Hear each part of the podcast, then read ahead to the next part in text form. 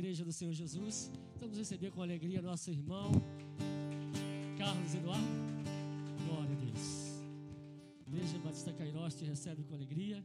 Você sabe que meia-noite não dá para terminar, né? Mas que pelo menos até 21 horas você fica à vontade, tá bom? Para trazer o que Deus colocar no seu coração. Deus abençoe. Amém. Pega a sua Bíblia, Malaquias capítulo 3, verso 6 em diante. Ele já deu a deixa lá ia ministrar. Malaquias capítulo 3, do versículo 6 em diante. Eu sei que estamos vivendo um tempo difícil. É um tempo de muita infidelidade em que, se puder virar esse ventilador um pouquinho para lá, vai me ajudar bastante. Eu agradeço. Malaquias capítulo 3, do versículo 6 ao versículo 11. Ao versículo 12. Malaquias capítulo 3, do versículo 6 ao versículo 12. Se você não trouxe a Bíblia, dê um sorriso para o seu irmão que está do lado e leia na Bíblia dele. Depois você compra uma Bíblia para você, porque é muito importante. Você hoje pode ter um celular para acompanhar. Mas antes disso, diga comigo: nem dízimo e nem oferta. Não começa no dinheiro. Começa no coração. Repete comigo: nem dízimo e nem oferta. Não começa no dinheiro. Começa no coração. Já deu para entender onde é que a gente vai chegar, né? Capítulo 3, versículo 6 em diante diz assim: Porque eu, o Senhor, não mudo. Por isso vós, filhos de Jacó, não sois consumidos. Desde os dias dos vossos pais vos desviastes dos meus estatutos e não os guardastes. Tornai para mim, e eu tornarei para vós diz o Senhor dos Exércitos, mas vós dizeis: em que havemos de tornar? Roubará o homem a Deus? Todavia vós me roubais e dizeis: em que te roubamos? Nos dízimos e nas ofertas alçadas. Com maldições sois amaldiçoados, porque roubais a mim, vós toda a nação. Trazei todos os dízimos à casa do tesouro Vou repetir isso: trazei todos os dízimos. É uma palavra que está no plural. A casa do tesouro, para que haja mantimento na minha casa. Depois fazei prova de mim, diz o Senhor dos Exércitos, se eu não vos abrir a janela dos céus e derramar sobre vós bênção tal, da qual vos advinha maior abastança, e por causa de vós repreendei o devorador, para que não vos consuma o fruto da terra, nem a vide do campo vos será estéril, diz o Senhor dos Exércitos, e todas as nações vos chamarão bem-aventurados, porque sereis uma terra deleitosa, diz o Senhor dos Exércitos. Podeis assentar.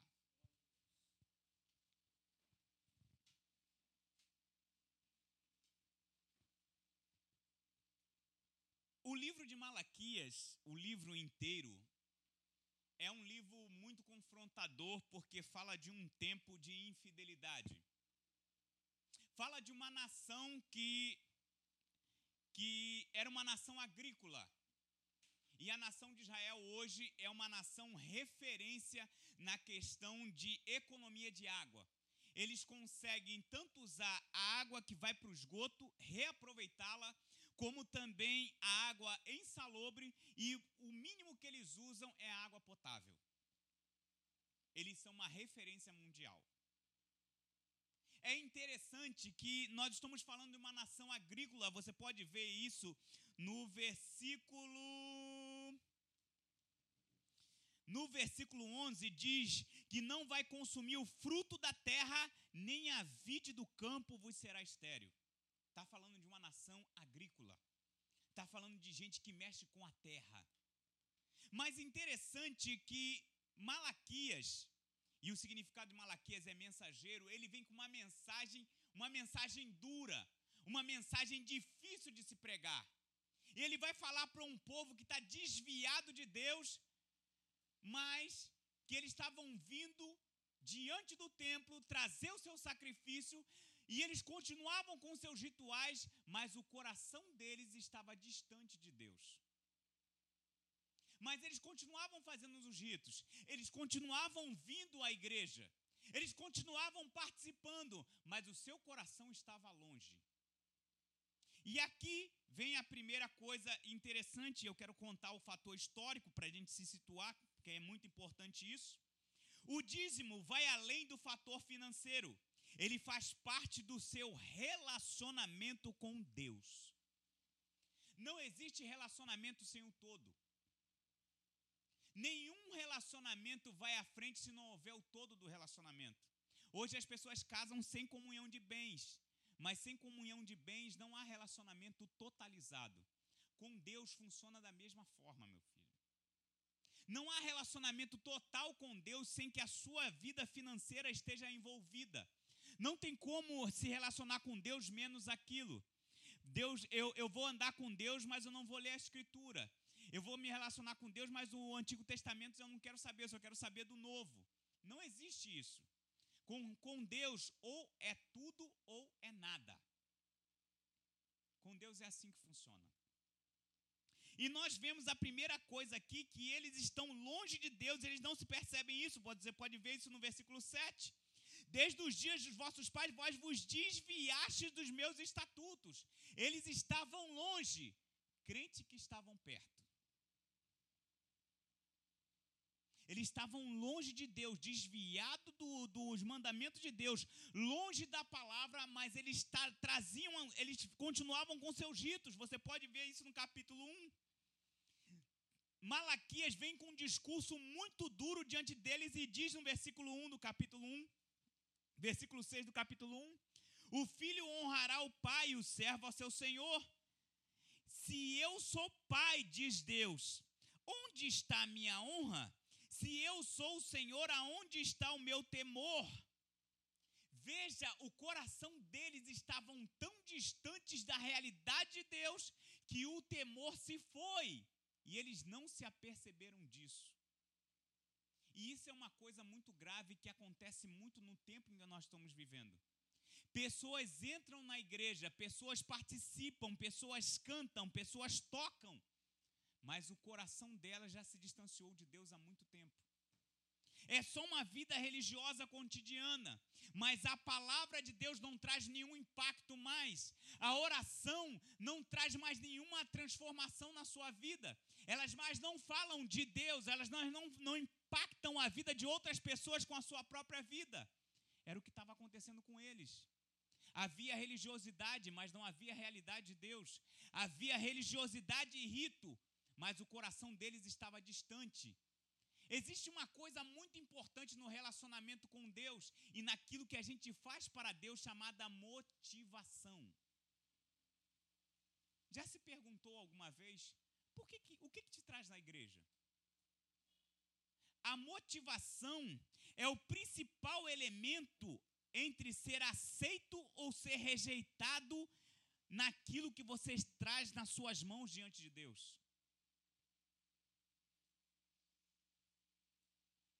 Quando nós analisamos nosso coração e o porquê nós fazemos muitas coisas, se nós analisássemos e nós levássemos em consideração o porquê nós estamos fazendo, muitas das coisas que nós estamos fazendo, estamos fazendo pela motivação errada e pelos motivos errados. Mas quando chegamos diante de Deus e diante da Sua palavra e colocamos nosso coração diante dele, muitas coisas ficam claras. E muitas coisas que fazemos nós vamos identificar que fazemos pelos motivos errados.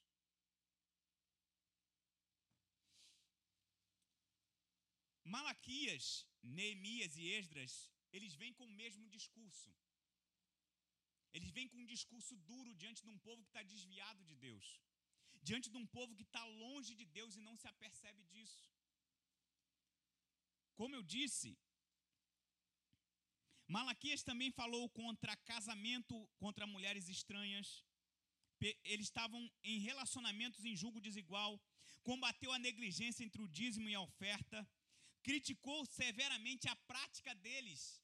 Eles traziam Veja que no capítulo 1, que é interessante, que eles ofereciam pão imundo, no versículo 7, diante do altar de Deus, e eles dizem assim: O que te havemos profanado? Nisto dizeis: A mesa do Senhor é desprezível, porque quando trazeis animal cego para o sacrificardes, não fazes mal? E quando ofereceres o coxo e o enfermo, não fazem mal?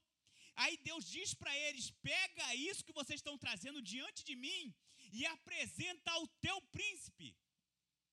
Pega isso que vocês estão trazendo no meu altar e apresenta ao teu chefe no teu trabalho, para ver se você vai ser aceito, a sua pessoa vai ser aceita diante dele e aquilo que você traz nas mãos. Nós identificamos aqui uma coisa muito interessante, que aquilo que você traz nas mãos não é o mais importante, mas sim aquilo que você traz dentro do seu coração. Hoje nós estamos vivendo num tempo em que as pessoas falam mal contra o dízimo, falam mal contra a oferta. As, nós estamos vivendo um tempo de infidelidade e pior, nós estamos vivendo um tempo de crise no país, crise financeira, onde muitas pessoas estão desempregadas e é desafiador num tempo que nem esse falar sobre esse assunto. Porque é um assunto que requer de nós fidelidade e que requer de nós muito mais do que oba-oba, mas de compromisso com Deus e com a Sua palavra. Eu sei que é difícil falar desse assunto num tempo desse em que existem 12 milhões de pessoas desempregadas. Eu sei que é difícil falar num assunto desse em que nós estamos num lugar até um pouco confortável e nós queremos avançar para o reino de Deus. Por quê?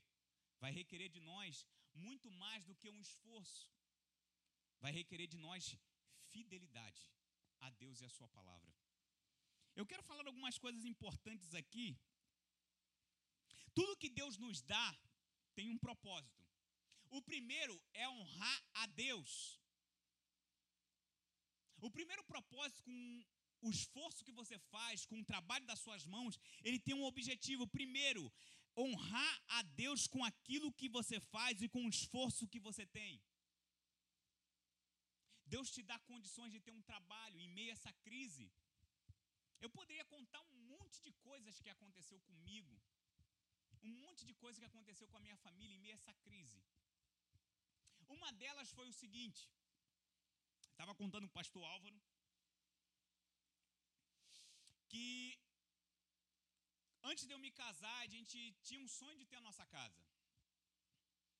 Nós morávamos numa comunidade muito violenta, foi o início do nosso casamento, foi um início muito difícil. Mas naquela nossa casinha a gente ficou quatro anos lá. Só que com o passar do tempo a violência foi aumentando, a violência foi aumentando.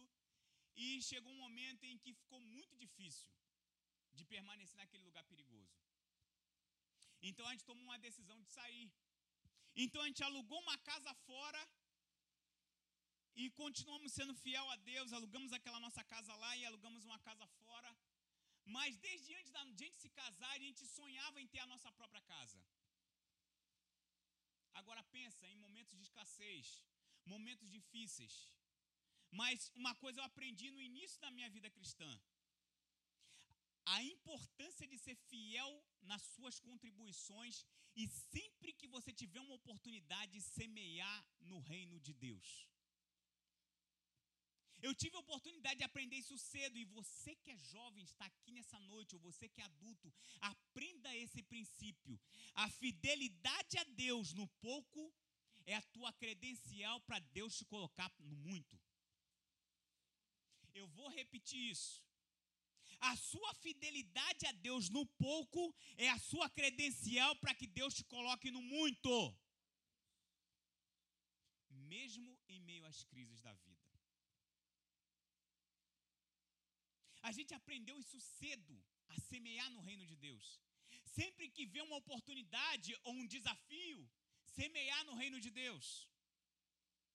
Então, naquele momento de escassez, em 2017, eu me lembro que em 2014 começa uma crise. Uma crise no meio do petróleo, uma crise no meio do país. Aí, em 2017, eu perco o emprego. Aí tu imagina que bênção é essa, irmão? Você perdeu o emprego. E nós estávamos vivendo um momento decisivo da nossa vida, porque em agosto de 2017 nós demos entrada na negociação da nossa casa. Pensa na casa dos sonhos. Só que em dezembro, 18 de dezembro de 2013, houve aquela chuva que parou o Rio de Janeiro, e vocês lembram? Ninguém ia para lugar nenhum, porque foi uma chuva que parou o Rio de Janeiro inteiro, tudo alagado, para onde você ia estava alagado e o trânsito parou naquele dia. Ninguém conseguia ir para o centro, ir para a Zona Oeste, ir para lugar nenhum. E naquele dia, 4 e 25 da manhã, eu saio do lado de fora e olho em volta e tudo alagado. E aonde nós tínhamos alugado a casa, eu olhei para um lado, eu olhei para o outro e vi que aquele pedaço era o único pedaço que não estava alagado. E eu fiz uma oração naquele dia, 4 e 25 da manhã. Eu disse, Deus, eu queria tanto comprar uma casa nesse pedaço, porque esse pedaço foi o único pedaço que não encheu. Quatro anos depois, em agosto de 2017, minha esposa começa. A gente pesquisava, sempre estava de olho nas casas, e casa no meu bairro é um absurdo. É meio que surreal. Eles pensam que lá é Recreio dos Bandeirantes. As casas são muito caras. Então o que, que aconteceu naquela noite? Naquele dia ela conversando comigo e tal. Ah, ela viu um anúncio, ela vai lá ver esse apartamento. E eu não queria apartamento de jeito nenhum. Eu queria casa. Era o meu sonho. Até porque eu tinha meus motivos. Eu acho que apartamento é um eterno aluguel. Você vai pagando por uma coisa que nunca vai ser sua. E parece que condomínio é uma coisa que te suga. Eu não sei vocês, mas eu penso dessa forma. Só que eu fui lá, eu falei, tudo bem. Ela me convenceu, eu fui lá ver, ver o apartamento lá. Tinha realmente dois apartamentos atrás, mas tinha uma casa na frente. Quando o corretor me levou lá, que ele abriu a casa e eu pisei, a voz de Deus veio no meu ouvido e disse: Lembra? Pensa numa fração de segundos eu voltar lá em 18 de dezembro de 2013, naquela oração 4 e 25 da manhã. E eu comecei a chorar descontrolado. E aquele cara querendo me, me acudir, calma, tá tudo bem, eu vou trazer uma água. Ele, não, não, não, tá tudo bem, tá tudo bem, me mostra.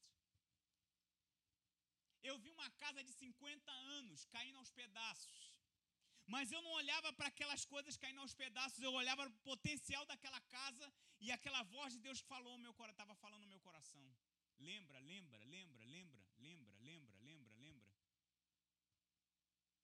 E eu olhava aquilo e tinha muita, pensa numa casa que tinha muita obra para fazer, era aquela casa. Mas eu não conseguia olhar para aquele para aquela, aquelas situações que estavam ali na minha frente, mas eu só conseguia olhar para o potencial daquela casa. Era um sonho que a gente tinha de muitos anos, mais de nove anos sonhando com aquilo. Então, naquele dia, eu peguei e ele falou: Eu preciso de alguma coisa de garantia para que a gente possa começar a negociação. Eu dei um cheque para ele, ele segurou a casa. Só que eu não tinha ideia que outro rapaz queria pagar aquela casa à vista, mas ele tinha umas condições. E o cara falou: Não, não tem condições, vai desse jeito que a casa tá, e se você quiser, é desse jeito. Então a gente foi, começou, levei minha esposa lá, ela ficou feliz também, viu a mesma coisa, teve a mesma percepção que eu, e viu o potencial daquela casa.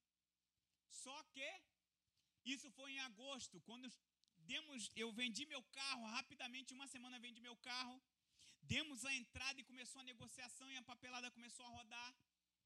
Só que isso foi em agosto, quando chegou em setembro, as regras da caixa mudaram.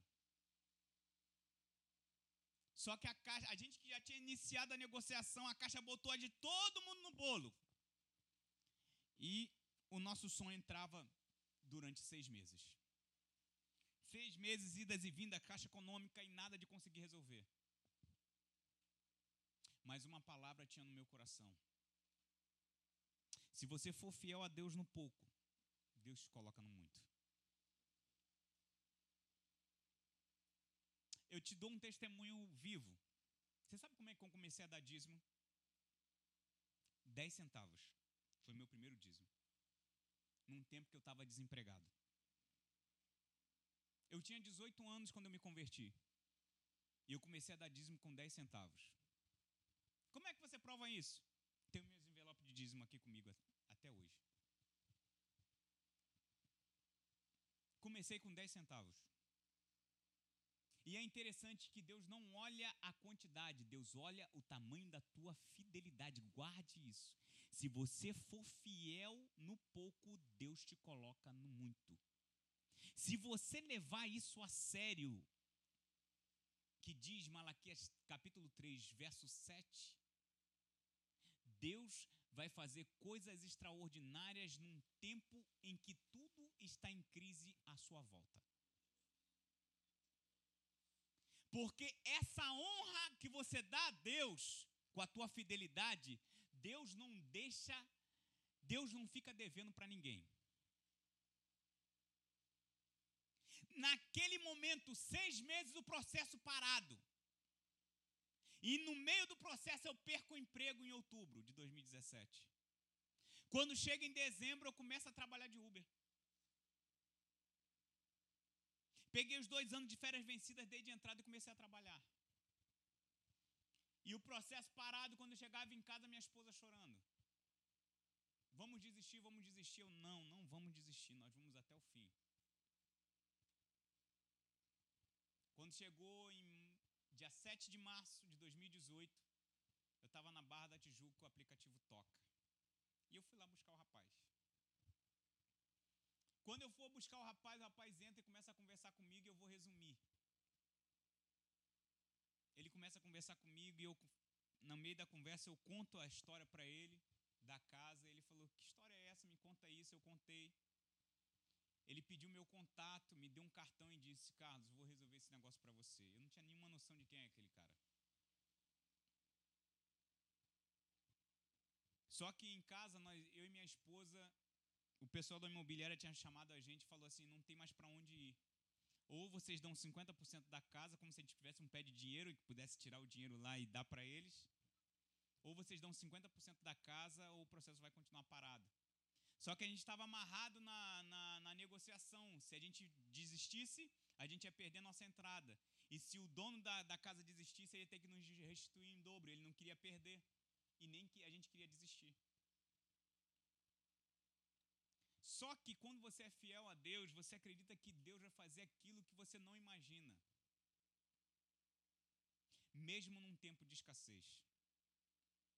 Quer que eu te diga uma coisa? Nos momentos de crise da sua vida e de escassez, vai ser o momento em que mais você vai experimentar da fidelidade de Deus. No outro dia, quando eu cheguei em casa, eu não disse nada para minha esposa, peguei os documentos da casa todinho, botei embaixo do braço e fui na direção daquele endereço daquele cartão. Para minha surpresa, cheguei lá numa imobiliária. E aquele homem era o diretor da imobiliária. Pensa num negócio de luxo. E eu fiquei olhando para aquilo e eu fiquei pensando, meu Deus, que, que lugar é esse?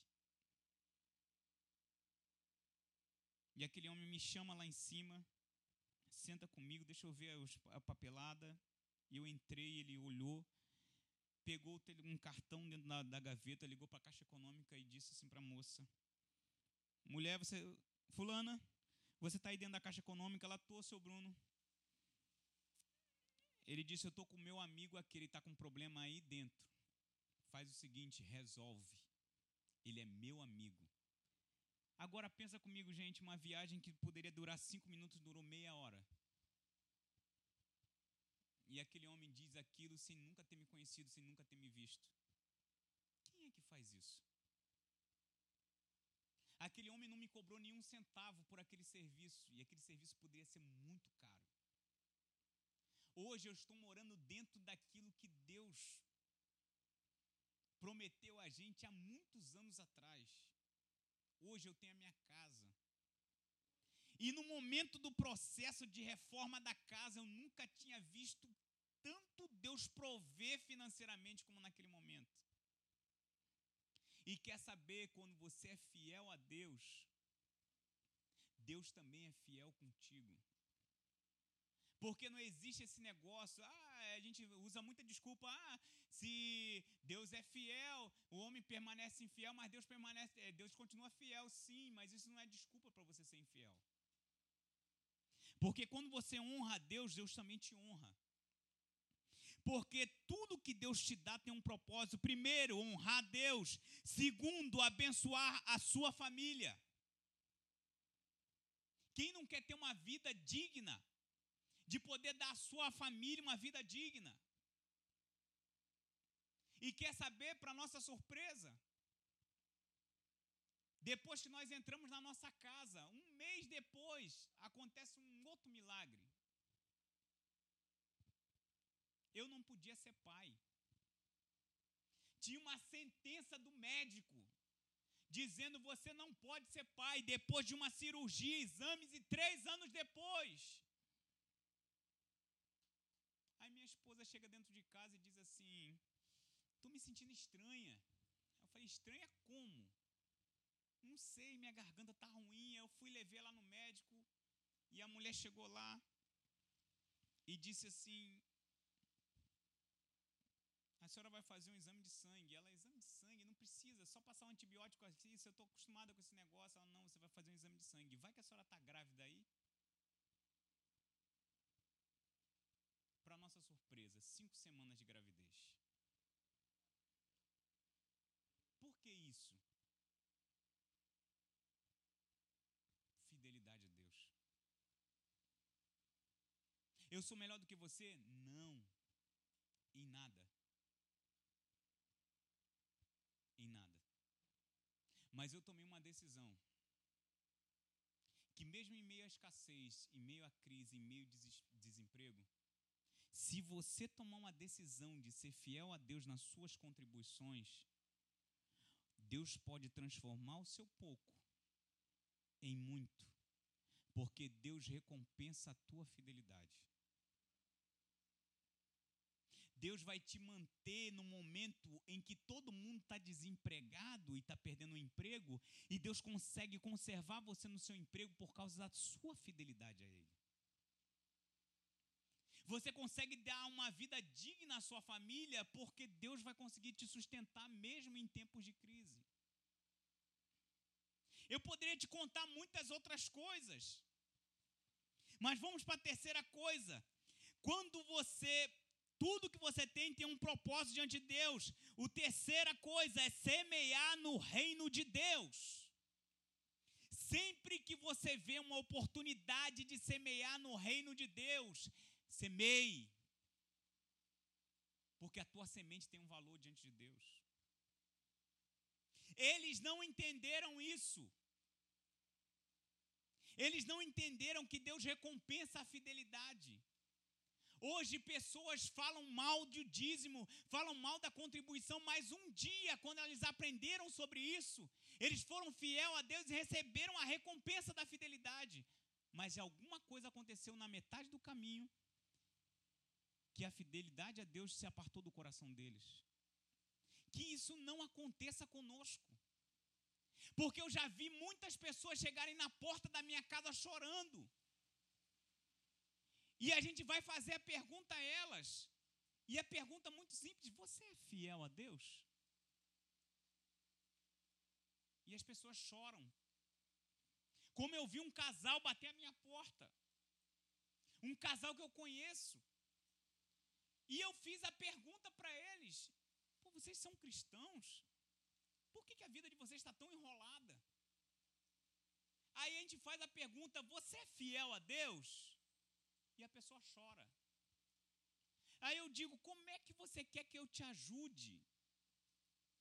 Se você não consegue ser fiel a Deus nas suas contribuições, no simples, no básico.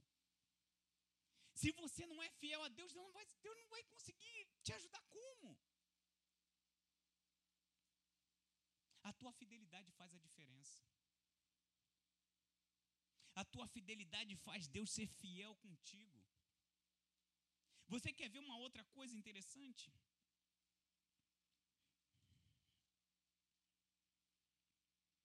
Olha versículo 11. E por causa dessa atitude da fidelidade, por causa de vós, eu repreenderei o devorador, para que não vos consuma o fruto da terra e a vide do campo não vos será estéril, diz o Senhor dos Exércitos.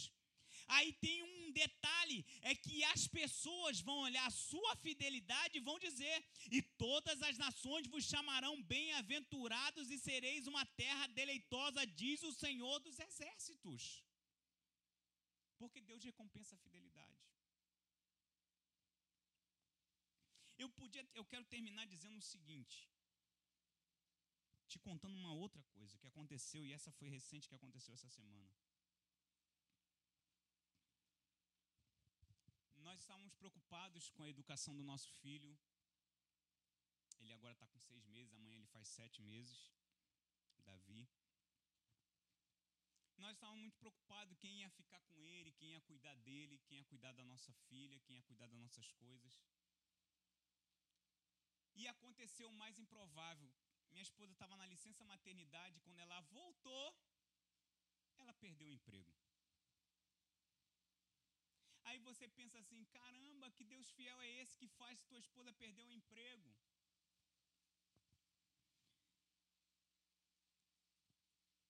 E minha filha estava estudando para a prova do Enem e tudo, e fez a prova e passou.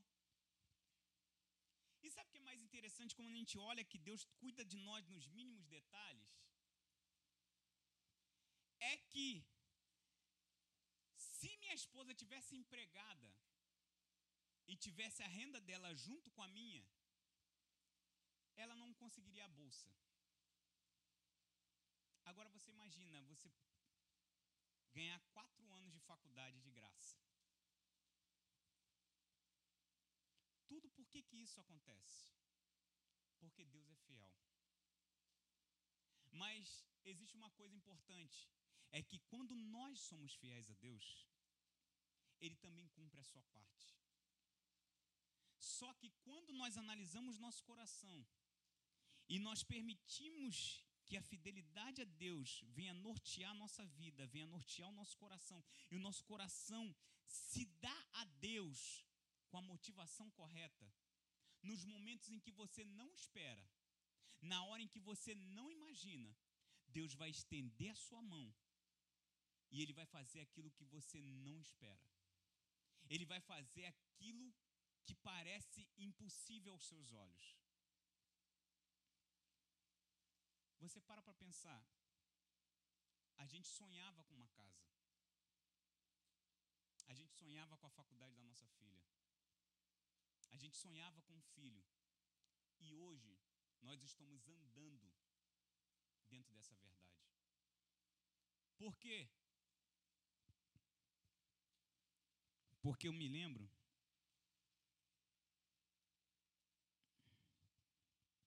que quando eu tinha pouco, isso aqui foi em 2018, eu anotava minhas, meus ganhos e anotava meu dízimo lá no final e tirava ele. Todo dia. Só que eu ganhava pouquinho. Eu tinha pouquinho. Mas quando você é fiel nesse pouquinho, Deus vai te confiando mais. E Deus vai te confiando mais. E muitas vezes você vai começar no pouco chorando, que nem eu. Quando comecei naquela época como taxista, 14 anos atrás, em que eu não sabia nada de táxi, não tinha noção nenhuma daquilo. E meus colegas ganhavam dinheiro e eu voltava chorando para casa com cinco reais. Mas aquele que leva a preciosa semente, andando e chorando, voltará com alegria trazendo seus molhos. Eu ia chorando para casa. Mas cada vez eu ia semeando e semeando e observando o procedimento deles e fazendo totalmente diferente. E até hoje, trabalhando como autônomo agora. Continuo vendo a fidelidade de Deus todos os dias, mesmo em meio a todas essas escassez. Eu olho em volta e às vezes as pessoas perguntam assim: cara, como? Como você consegue? Eu digo, cara, seja fiel a Deus. Suas contribuições no seu relacionamento com Deus, deixa Deus tomar conta da sua vida, faça de Deus o dono do seu negócio, faça de Deus a maior e o primeiro em todas as áreas da sua vida, e você vai ver em meio a essa escassez, em meio a essa crise, a fidelidade de Deus. Se coloque de pé em nome de Jesus.